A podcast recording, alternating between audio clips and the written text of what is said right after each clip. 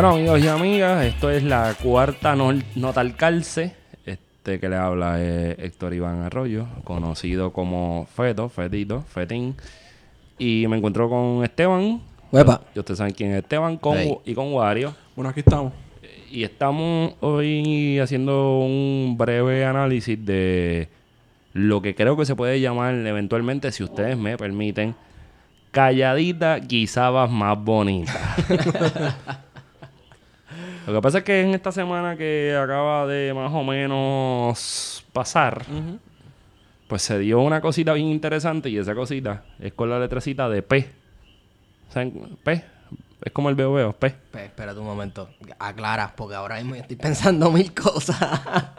Puestazo. ah, el pues. Ah, el puestazo. puestazo. Miren, a resumidas cuentas, yo creo que no existe nadie en Puerto Rico que no sepa qué fue lo que pasó.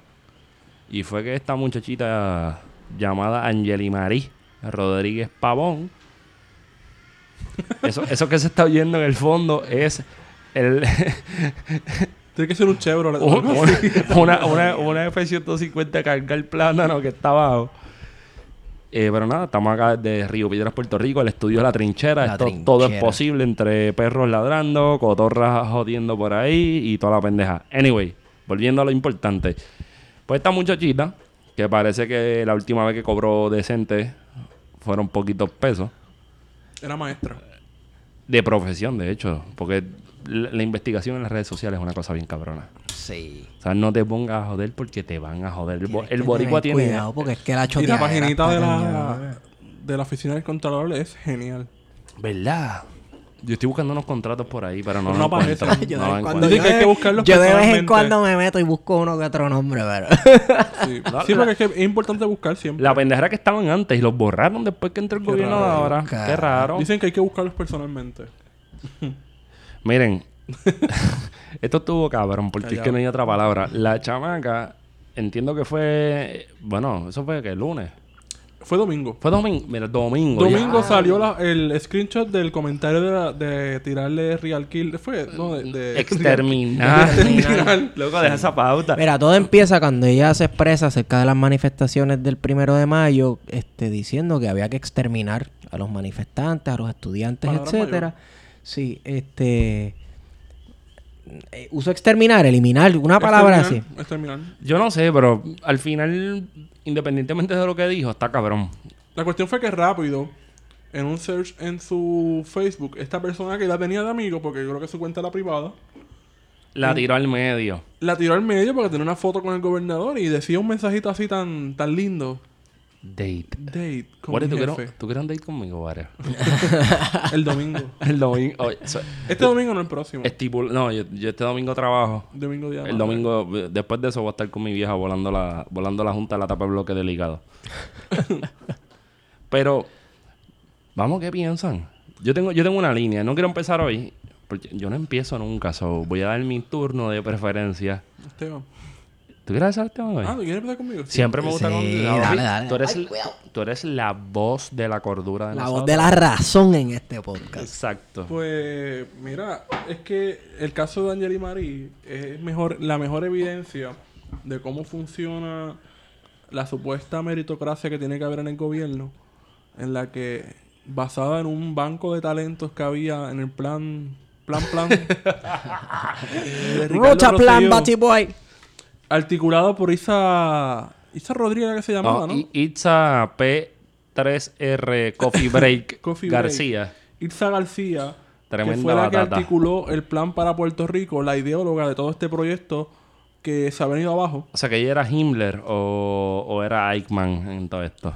Y Muy pe- Ya no te fuiste vos, Mala mía, mala mía. nada, la cosa es que esta señora, Itza, que tuvo que renunciar por unas alegaciones bien fuertes de parte del Departamento de Justicia, sobre todo su secretaria, Eh, estamos, hablando, Vázquez. estamos hablando del WhatsApp Gate Del WhatsApp y Gate. toda la cabrona esa que hicieron. Eh, supuestamente se había hecho un banco de talento y dentro de ese banco de talento pues estaba esta señorita Angeli Marie que Oye, nada personal en contra de ella. nada personal No, contra no. ella es que se puso a hablar de más eh, como le pasó al juez de la comisión que explotó en el WhatsApp Gate también se puso a hablar de más y él tiene que saber que la Comisión Estatal de Elecciones es esta, este organismo del gobierno que siempre está bajo asedio Sí, pues todo el mundo o le quiere dar Todo el para mundo abajo. la odia. O le quieren dar para abajo o quieren guisar ahí. Vamos, guisar. nada.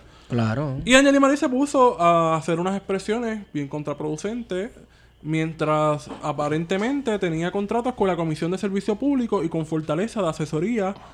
Y realmente la función de ella era enlace entre Fortaleza y los municipios del sur. Que eso es un trabajo que lo puede hacer cualquier secretaria, o sea, cualquier secretario o secretaria. Tú estás queriendo decir que ese es un trabajo que puede hacer cualquier pendejo. Lo que pasa es que el Exactamente. titulazo que le pusieron al trabajo, El puestazo. al- el, el job description, parecía que era un puestazo, parecía que era algo importante. Y en un año, pues, estuvo guisando so- en promedio, ¿verdad? La mediana eran sobre 7.500 dólares mensuales. Mensuales. Yo leí no. 10 mil.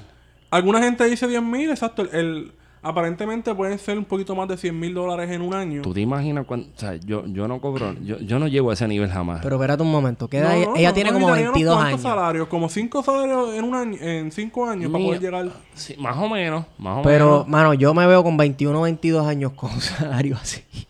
Papi, Te yo- vuelves loco. Yo me, yo voy volando en canto y ella misma lo dice en el post que explotó después. Este, que ahora, es- ahora era su momento de viajar. ¿Viajar para dónde? Porque Yo no sé, para Disney, qué sé yo, donde ella quiera, pero... Sí, porque ella, ella tiene cara de la que le gusta ir a Disney cada rato. sí, bueno, Disney es ella lo máximo. Disney, tú Y que sabes. probablemente, y que probablemente en algún momento le celebraron un cumpleaños con, el, con un bizcocho temático de la Torre de París. Nada que ver. Nada, la cosa, la cosa es que. Oye, ¿ustedes se han preguntado eso alguna vez? ¿Por qué a las boricuas les gusta tanto las... O sea, no estoy generalizando, pero ¿por qué existe... Hay un fetichismo a París y a, y a México. Porque en Bayamón eso está lleno de taquería, una cosa ridícula. Pero te pregunto, ¿cómo tú has visto una francesa con, con una garita al morro? bueno, pero mira los O con la Torre Eiffel, que qué se sé escriben, se escriben, digo, nada personas con los tatuajes, ¿verdad?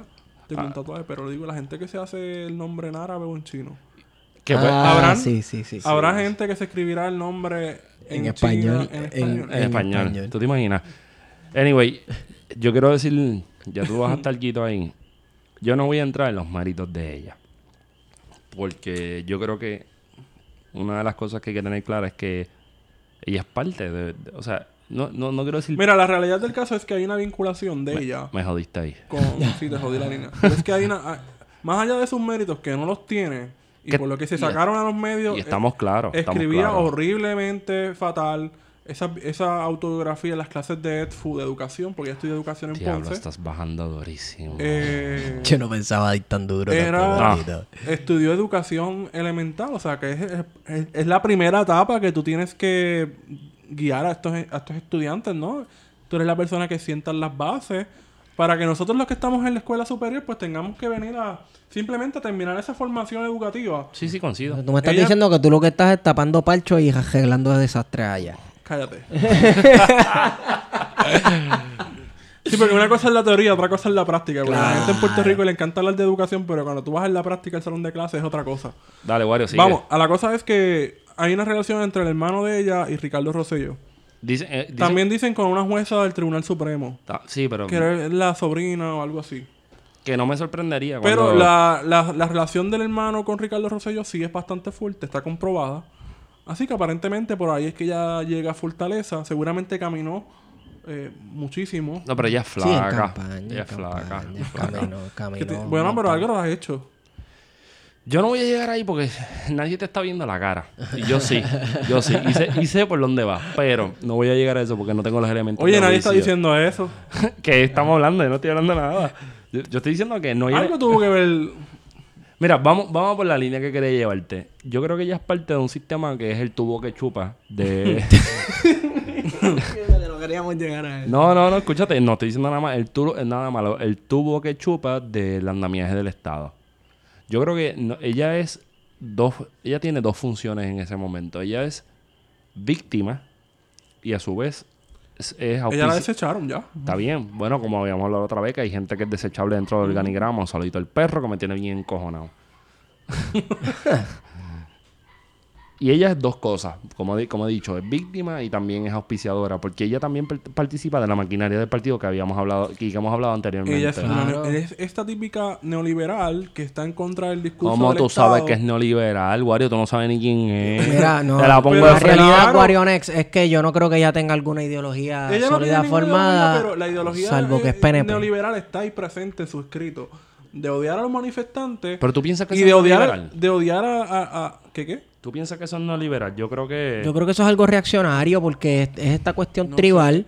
Pues seguramente es la típica persona, y estoy haciendo una, un estereotipo ahí bien al garete, que odia las instituciones del gobierno porque dice que el gobierno es muy grande y que prefiere que haya iniciativa privada. Pero ella guisa y de esa dentro de mierda. esa iniciativa privada está ella que guisa con los contratos. Exacto. Porque ese es el problema de toda esta gente en Puerto Rico que está en contra del Estado porque es muy grande. Y creen que la iniciativa privada es mejor, pero esa iniciativa privada tiene que estar financiada con contratos con el gobierno. Claro, dependiente y totalmente ella del es parte Estado. de eso. Es el corporate welfare or something like that. Sí, que- Pero, que, cuando en muchos casos se habla de cuponeros en Puerto Rico, no se habla de personas que viven en sus hogares que son pobres que cogen cupones. Hay cuponeros corporativos y hay cuponeros millonarios. como Walmart, tú dices que le hacen hasta... Le hacen leyes para le que... hacen los parking, le hacen todo. O sea, hay cupon- cuponeros corporativos y gente que son muy adineradas, que son muy comoditos, que dependen también de la teta del gobierno. Pero mira, mira la cosa. Y esto yo lo vi en Twitter. No sé quién fue. A quien sea que, que lo escribió, yo no le estoy robando la pauta, es que no me acuerdo. Hay un personaje que cumple con las mismas características que Angeli. Angeli Marí. Pero que este sabe guisar porque se queda callado. ¿Y ese es quién? Ese es Aníbal Vega Borges. Uh, tiene, que tiene un montón de contratos. Se fue dejando un municipio quebrado. Y a nadie le importa. Él está callado. Él está super, él está Él subterráneo. es real. Él, está- él es real, él está subterráneo. Está en el Senado. Está donde sea, porque este tipo, yo recuerdo que yo hacía chistes de que cuando él era alcalde, él se despertaba a las 5 de la mañana y te hacía el tránsito en, en campanilla y destapaba a las 7 la, la, la alcantarilla. Y a- pasaba Trimmer, yo lo llegué a pasando Trimmer y todo. a las 9 de la mañana te vendió una libra de pan en, en ¿cómo se llama el pan? La palabra, um, Lemmy. Ajá. Y a las 2 de la tarde vendían los tenis en, en Río Hondo. pero, pero lo que, lo que yo creo que puede ser un, un punto de discusión en esta notita del cárcel es que así como Angel y Mari tiene que haber un cojón de gente. Hay un montón de gente y no solamente eso, 7 mil a 10 mil pesos al mes es nada comparado a lo que cobra gente, a lo que cobra gente por tuitear. Ok. No, no, no, no, no, tú me perdonas, pero es que eso se vio, mira, hay, hay, hay personajes de Twitter que cobran por tuitear y se ha, y se ha tirado a la, a la estratosfera cibernética Y el nuevo- sus contratos. El nuevo modus operandi es eso, los subcontratos. O sea, como no es un contrato oficial, no pasa por el departamento, de, por la oficina del Contralor.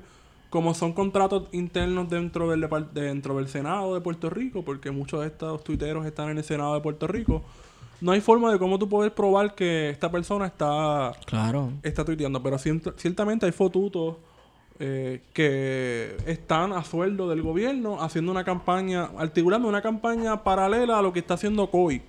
Sí. Y COI no pudo responder esta semana a la campaña intensa que llevó la oposición con el caso de, Angel Mari- de Angelica Marí.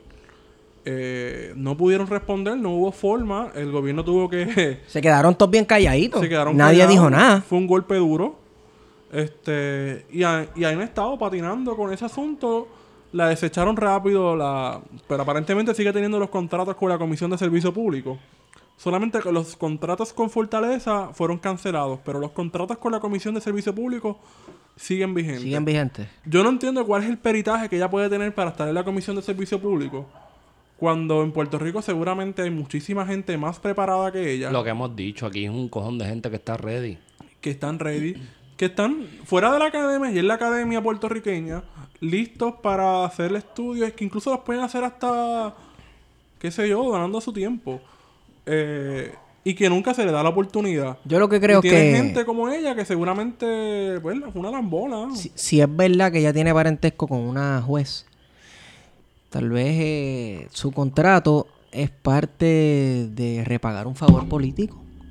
Coño, Wario, volviste a darle el micrófono y era yo el que les daba.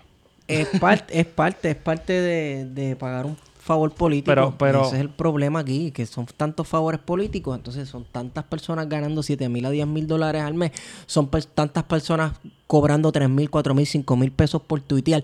Luego, tú sabes, si yo cobrara 3 mil, 4 mil, 5 mil dólares por tuitear, Yo sé ya que 647 pantalón. exacto, mano, sentado en mi casa todo el día, pa, chile, y ni siquiera en Puerto Rico, loco, yo puedo tuitear desde otro país.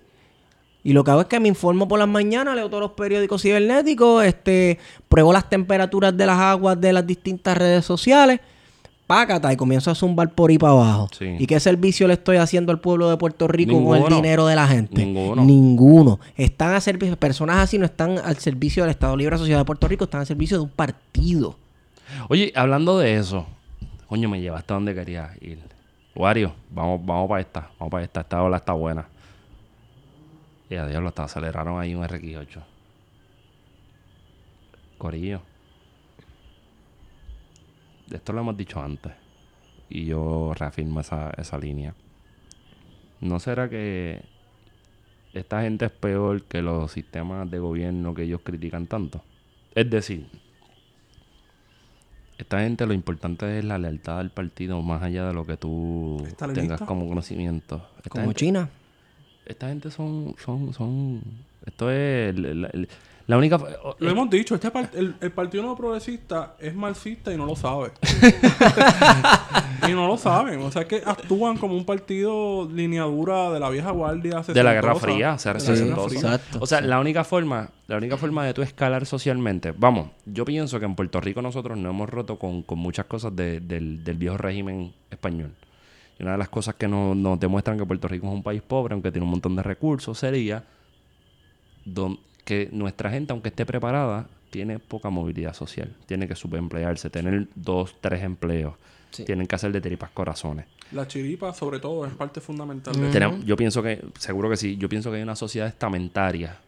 Eso de que mis viejos, por lo menos mi vieja que yo la adoro y la quiero, siempre me decía desde chiquito, yo hago esto para que tú tengas una vida mejor que la mía. Sí. Pero la realidad es que a lo que estamos sujetos como, como, un, como sistema económico y como realidad material inmediata, no nos da esa posibilidad. No. So, Si tienes lealtad al partido, pues sí. la única forma en que en Puerto y eso es característica de un régimen corrupto. Ujú, la única claro. forma en que en Puerto Rico nosotros tenemos capacidad de movilización social es que tú seas del partido. Tienes una Naudi de la vida, tienes un Angeli Marín, por ejemplo, tienes a un Vega Borges, tienes a un montón de gente. No, y los ejemplos sobran, Los guay. ejemplos sobran, los sí. sobran. Otro ejemplo que me gusta es Jorge Santini, que perdió la alcaldía de San Juan Y está con un contrato y, por ahí. y tiene contratos. O sea, que, que, que si no es en política bregando con partidos, tú no puedes hacer chavo. Coño, y es abogado.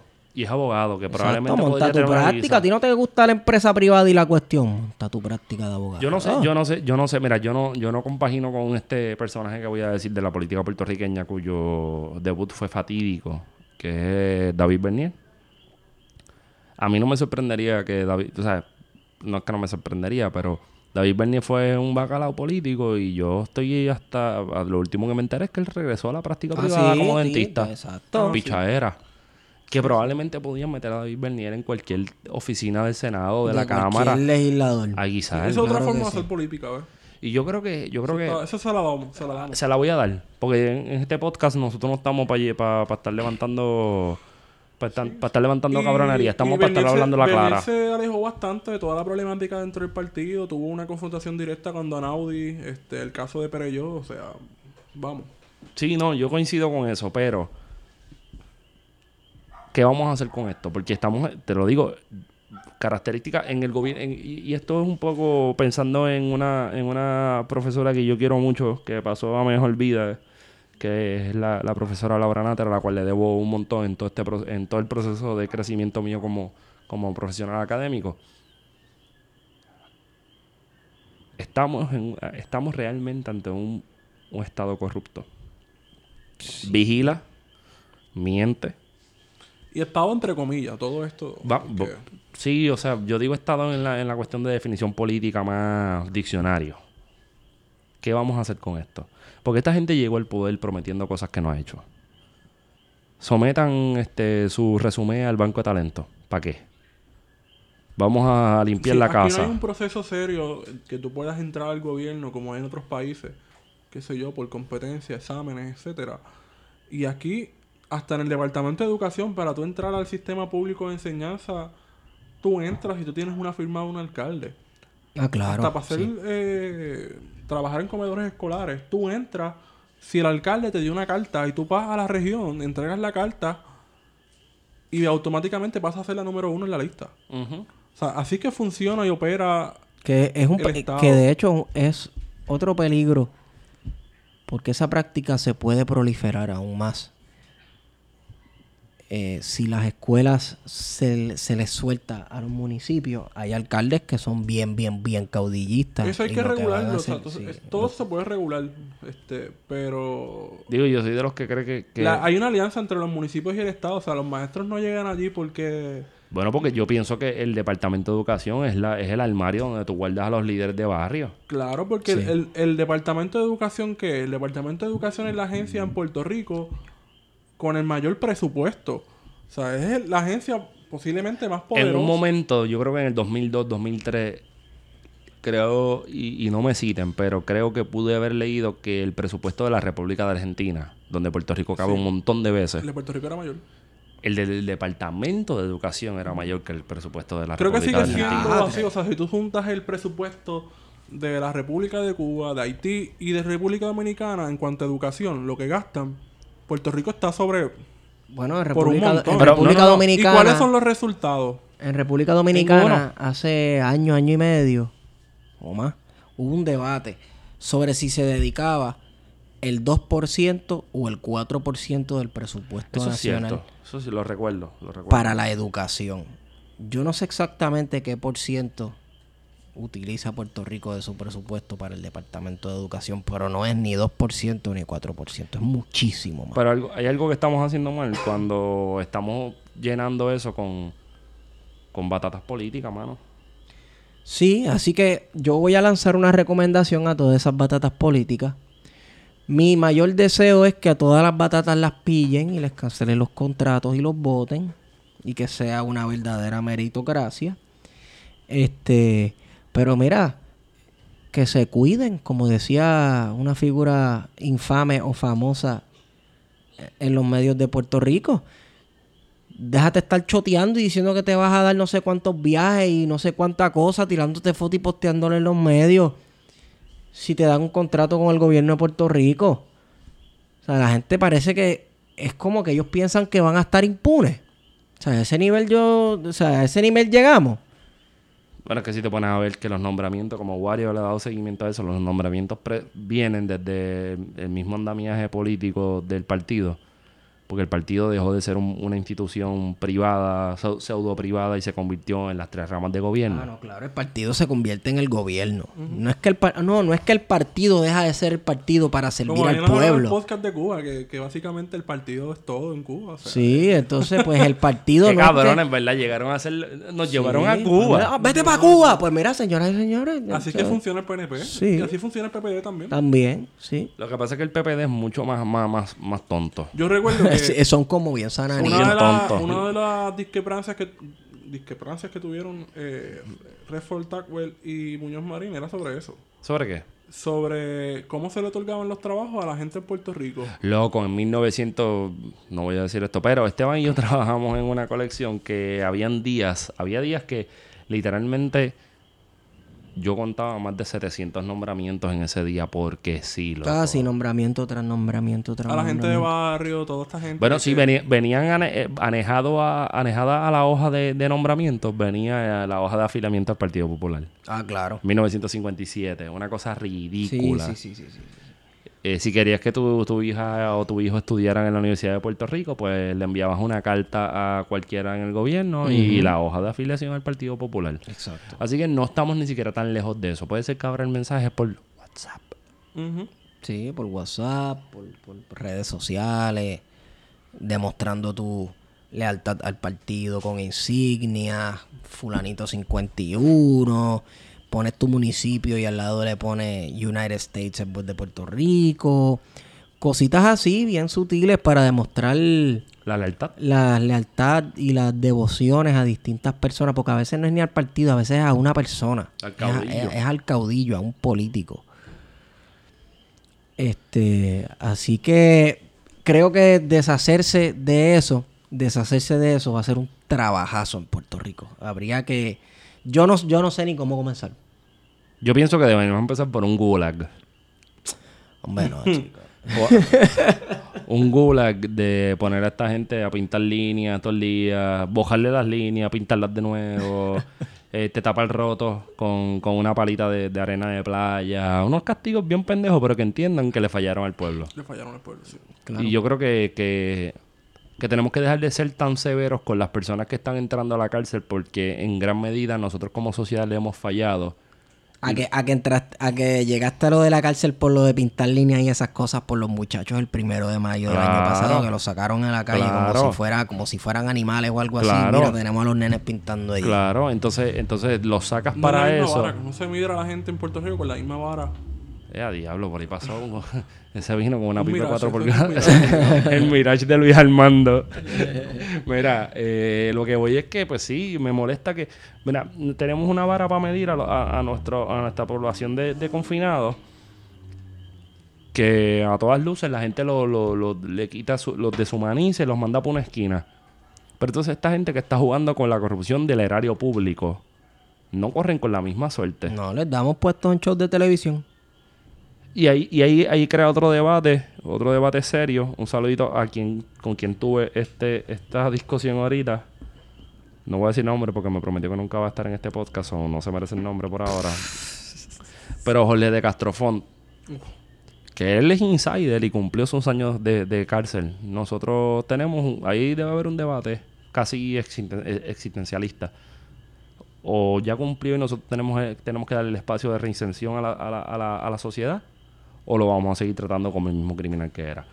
Verdad. Ahí está cabrón. debate. Ahí Es está cabrón. Buen debate. Yo soy de los que piensa que si tú eres corrupto, Hay que, hay que sacarte en el sentido de que no puedas ocupar un cargo público. obligado. Eso Ah, sí. tiene que ser Y la solución que me dieron fue a esa gente hay que quitarle todas las propiedades y que empiecen de cero. de cero. Y que nunca vuelvan a trabajar Porque en el esa es, la, cla- esa es la linda. El cabrón sale de la cárcel y, Y que tiene un guiso. tiene guisos porque tenía Claro. chavos guardados. Pero a nadie le molesta eso. Pero el que se cogió, el que lo pillaron porque lo, lo cogieron en una transacción con dos kilos de perico. ¿Qué va con una Con un saquito de marihuana? un Me, fui de exagerado, me fui exagerado. mierda. Que lo cogieron con una seta de hierba. Le meten 5 o 6 años presos. A veces que Le quitarle- jodiste la vida. Le jodiste la vida y hay que quitarle la posibilidad de reinserción social. Váyanse para el carajo con esa, de verdad. Váyanse para el carajo con esa. Así yo creo que tenemos que un, un buen punto un buen punto de partida es que realmente perse- se persiga la corrupción gubernamental y se, per- y se persiga el partido. Porque, como dije en el podcast pasado, Wanda Vázquez metió a esta gente en un lío súper cabrón. Y la gente le está aplaudiendo y eso era lo que ella tenía que hacer. Esa era la que- eso era lo que... labor. Ella no podía hacer otra cosa. Y en esa medida yo creo que eso es un buen punto de partida. ¿Que va a ser difícil? Va a ser difícil. Porque estamos luchando contra poderes económicos, políticos, sociales y aquí hay un montón de chavos envueltos moviéndose para lado y lado. Pero no es imposible porque al final yo creo que lo que sobreva, lo que va yo creo que la vida de todos y cada uno de los que habitan esta tierra vale por encima de cualquier tipo de, de contrato y por cualquier tipo de cabronería como la que están haciendo. Y yo creo que a eso es que tenemos que apostar. No a nosotros ahora, porque yo creo que no lo vamos a ver. Pero a los chamaquitos y chamaquitas que vienen subiendo, que tienen una isla hecha un desastre por los baby boomers. por los baby boomers y por Silverio Pérez. Eh, entonces, Un saludito a Silverio. Ojalá te den ese checkmark azul. Mira, estaba viendo que, que habla- de la- hablando el de, de policía de la cultura. El policía de la cultura, hablando de, de, de, de Castrofón, yo estaba viendo que Andrea de Castro, la hija de Castrofón, que se dedica a cosas de entretenimiento con los medios y esas cosas, tiene un checkmark azul. y a contratos en, en la cámara, ¿no? Y Silverio no tiene. Ya lo Silverio, ¿qué está pasando, papi? Te deje. Nos fuimos. Nos fuimos. Con ustedes hemos sido. Plan de contingencia, notita al cárcel. Nos vemos la semana de arriba. Venimos con algo bien cabrón. Chuario, Me puedes seguir en Güero Candanga. te van. Estigom en Twitter. Y a mí me pueden seguir donde quieran. Bye. Bye.